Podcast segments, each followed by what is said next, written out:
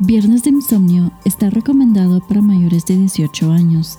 El contenido de la siguiente historia puede ser perturbador. Se recomienda discreción. El 18 de mayo de 2008, Joshua Maddox, de entonces 18 años, salió de su residencia para dar un largo y tranquilo paseo. Siendo el amante de la naturaleza y el espíritu libre que era, dar largos paseos no era nada fuera de lo común para él. Fue solo después de que él no regresó a casa que las cosas tomaron un giro inesperado. Durante siete largos años, la búsqueda continuó para encontrar a Joshua Maddox, pero fracasó, hasta que se encontró un aterrador descubrimiento de un cuerpo momificado dentro de la chimenea de una cabaña a dos cuadras de la casa de la familia Maddox. Buenas noches, mi nombre es Lilian y bienvenidos a un nuevo capítulo de Viernes de Insomnio.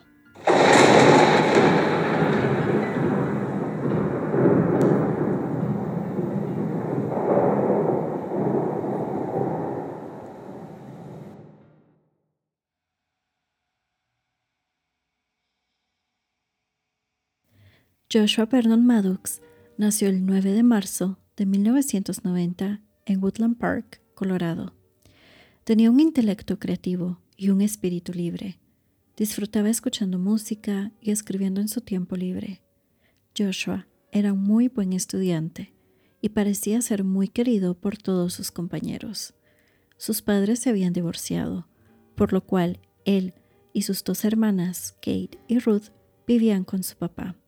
Él tenía un hermano mayor por dos años, el cual en el 2006 se quitó la vida debido a la depresión. El 18 de mayo de 2008, Joshua decidió hacer una caminata como él acostumbraba. Sin embargo, toda su familia se alertó cuando él no regresó. Después de no regresar a casa durante varios días, su padre presentó un informe de persona desaparecida el 13 de mayo de 2008. Incluso con días, semanas y meses a los cuales le dedicaron a la búsqueda, el paradero de la persona no podía conocerse. La suposición inicial de la policía era que él se había escapado de su casa o se había hecho daño porque su hermano Zachary se había suicidado dos años antes pero sus amigos y familiares insistieron en que no era así.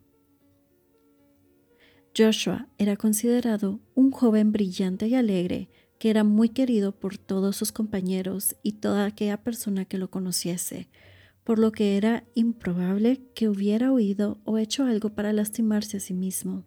Su pasado reveló que no tenía signos de enfermedad mental, no tenía enemigos y tampoco consumía drogas. En resumen, no había absolutamente ninguna razón para inferir que él se hubiese escapado o se hubiese hecho algún daño. Es así como pasan siete largos años, hasta el día en que un macabro descubrimiento en una cabaña cerca de la casa de los Maddox deja en descubierto el paradero de Joshua.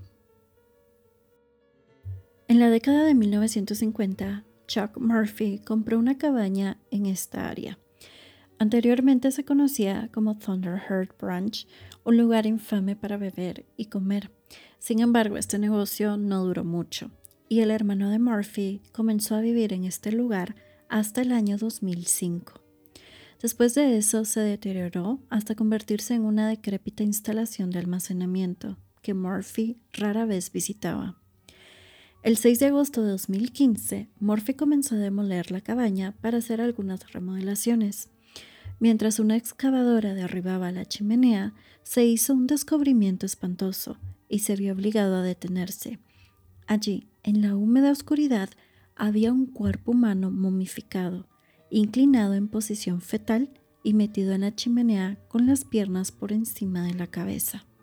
Inmediatamente llamó a la policía, estos llegaron con varios agentes y médicos forenses del condado.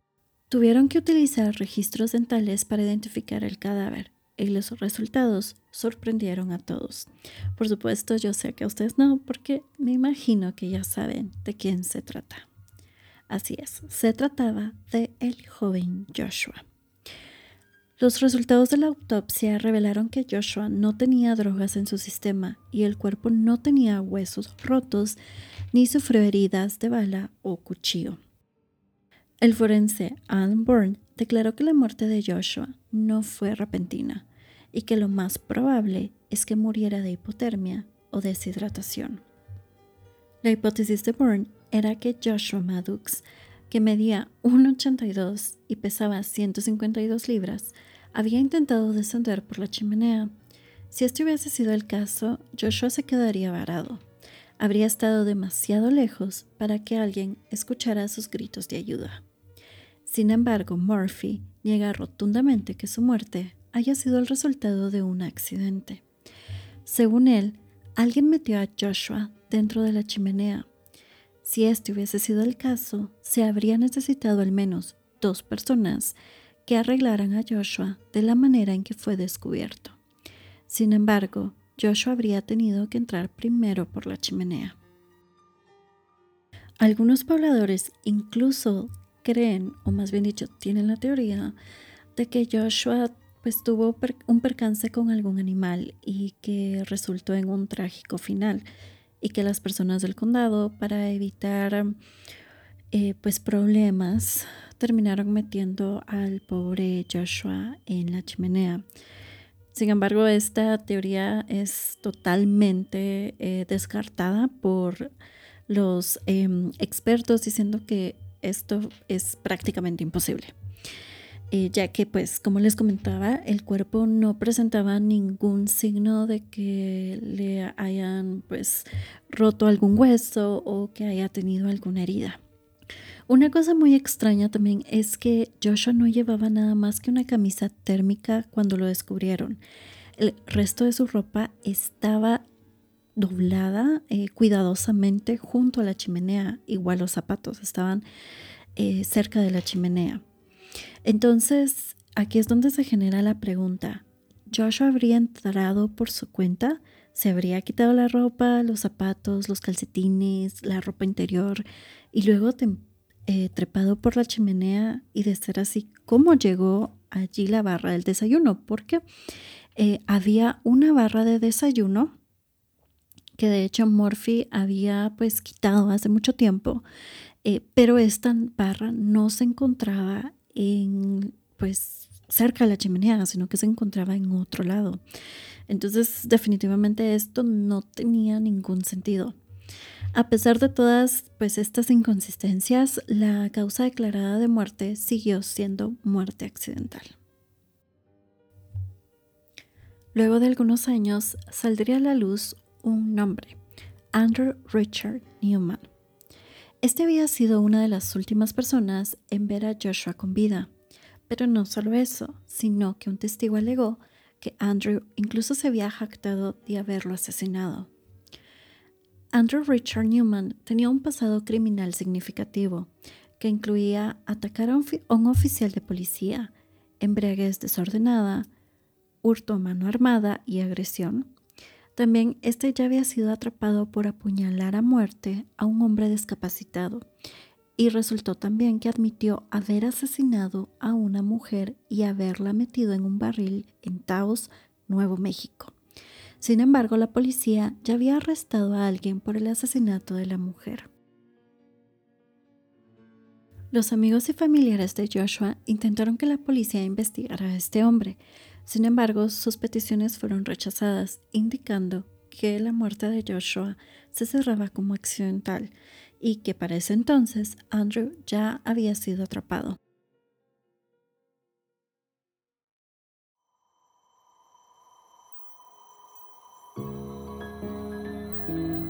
Para muchas personas, el caso de Josh sigue siendo un caso sin resolver, ya que aunque ya se tiene, o la policía más bien dicho, ya le dio cierre a este caso, em, la familia, amigos y muchas personas de este condado piensan que realmente no fue una muerte accidental.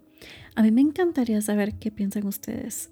¿Creen que sí fue una muerte accidental o creen que fue un asesinato?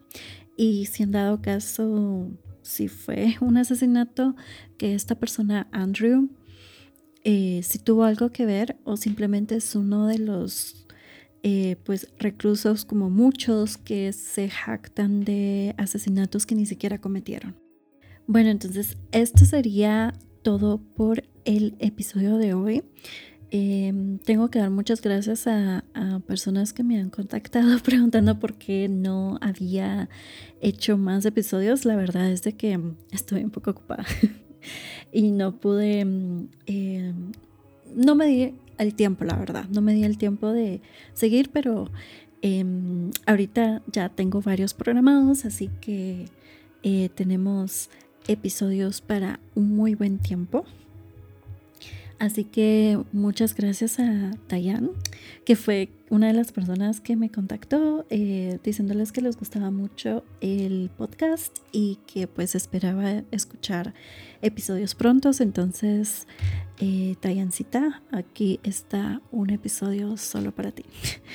Eh, muchas gracias entonces a todos, que pasen un feliz fin de semana y nos escuchamos el próximo viernes. Adiós. Thank you.